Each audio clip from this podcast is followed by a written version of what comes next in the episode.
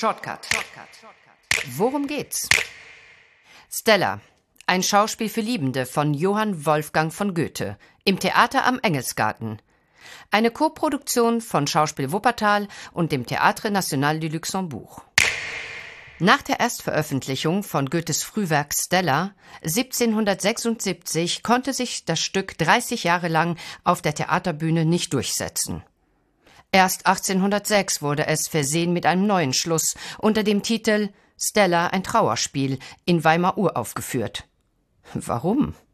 Was machte das Schauspiel für Liebende unzumutbar für ein zeitgenössisches Theaterpublikum? Goethe hatte in der ersten Stückfassung einen offenen Schluss entworfen, die Utopie einer glücklichen Dreiecksbeziehung zwischen zwei Frauen und einem Mann blitzte auf. In der späteren Tragödienfassung dagegen erschießt sich der Mann. Stella geht zugrunde. Was ist die Vorgeschichte dieser explosiven Figurenkonstellation? Stella trauert seit drei Jahren um Fernando, der sie verlassen hat. Vorher lebten die beiden in wilder Ehe. Stella hatte ein Kind, das im Säuglingsalter gestorben ist. Nun will sie eine junge Frau, Lucy, in ihre Dienste nehmen, die gerade mit ihrer Mutter Cecilie anreist. Die Frauen fassen sofort Vertrauen zueinander, und Cecilie erkennt in Stella ihr eigenes Schicksal wieder. Auch sie wurde von einem geliebten Mann verlassen. Cecilie musste ihre Tochter alleine großziehen und verlor ihr Vermögen. Fernando kehrt überraschend zurück und es stellt sich heraus, dass beide Frauen denselben Mann lieben.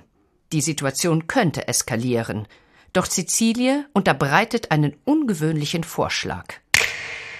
Die Wuppertaler Aufführung sucht mit der frühen Fassung von Stella, dem Schauspiel für Liebende, einen utopischen Moment, die Idee der Freiheit, der Lässigkeit und des Loslassens.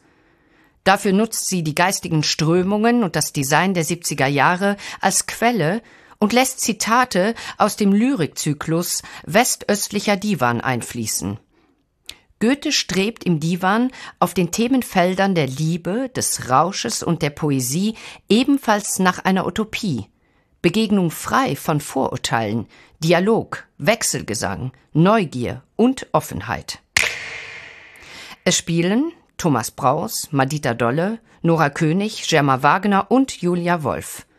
Inszenierung Stefan Maurer, Bühne und Kostüm Luis Granninger. Premiere am 11. Juni 2022. Aufführungsdauer circa 80 Minuten. Sprecherin Nora König.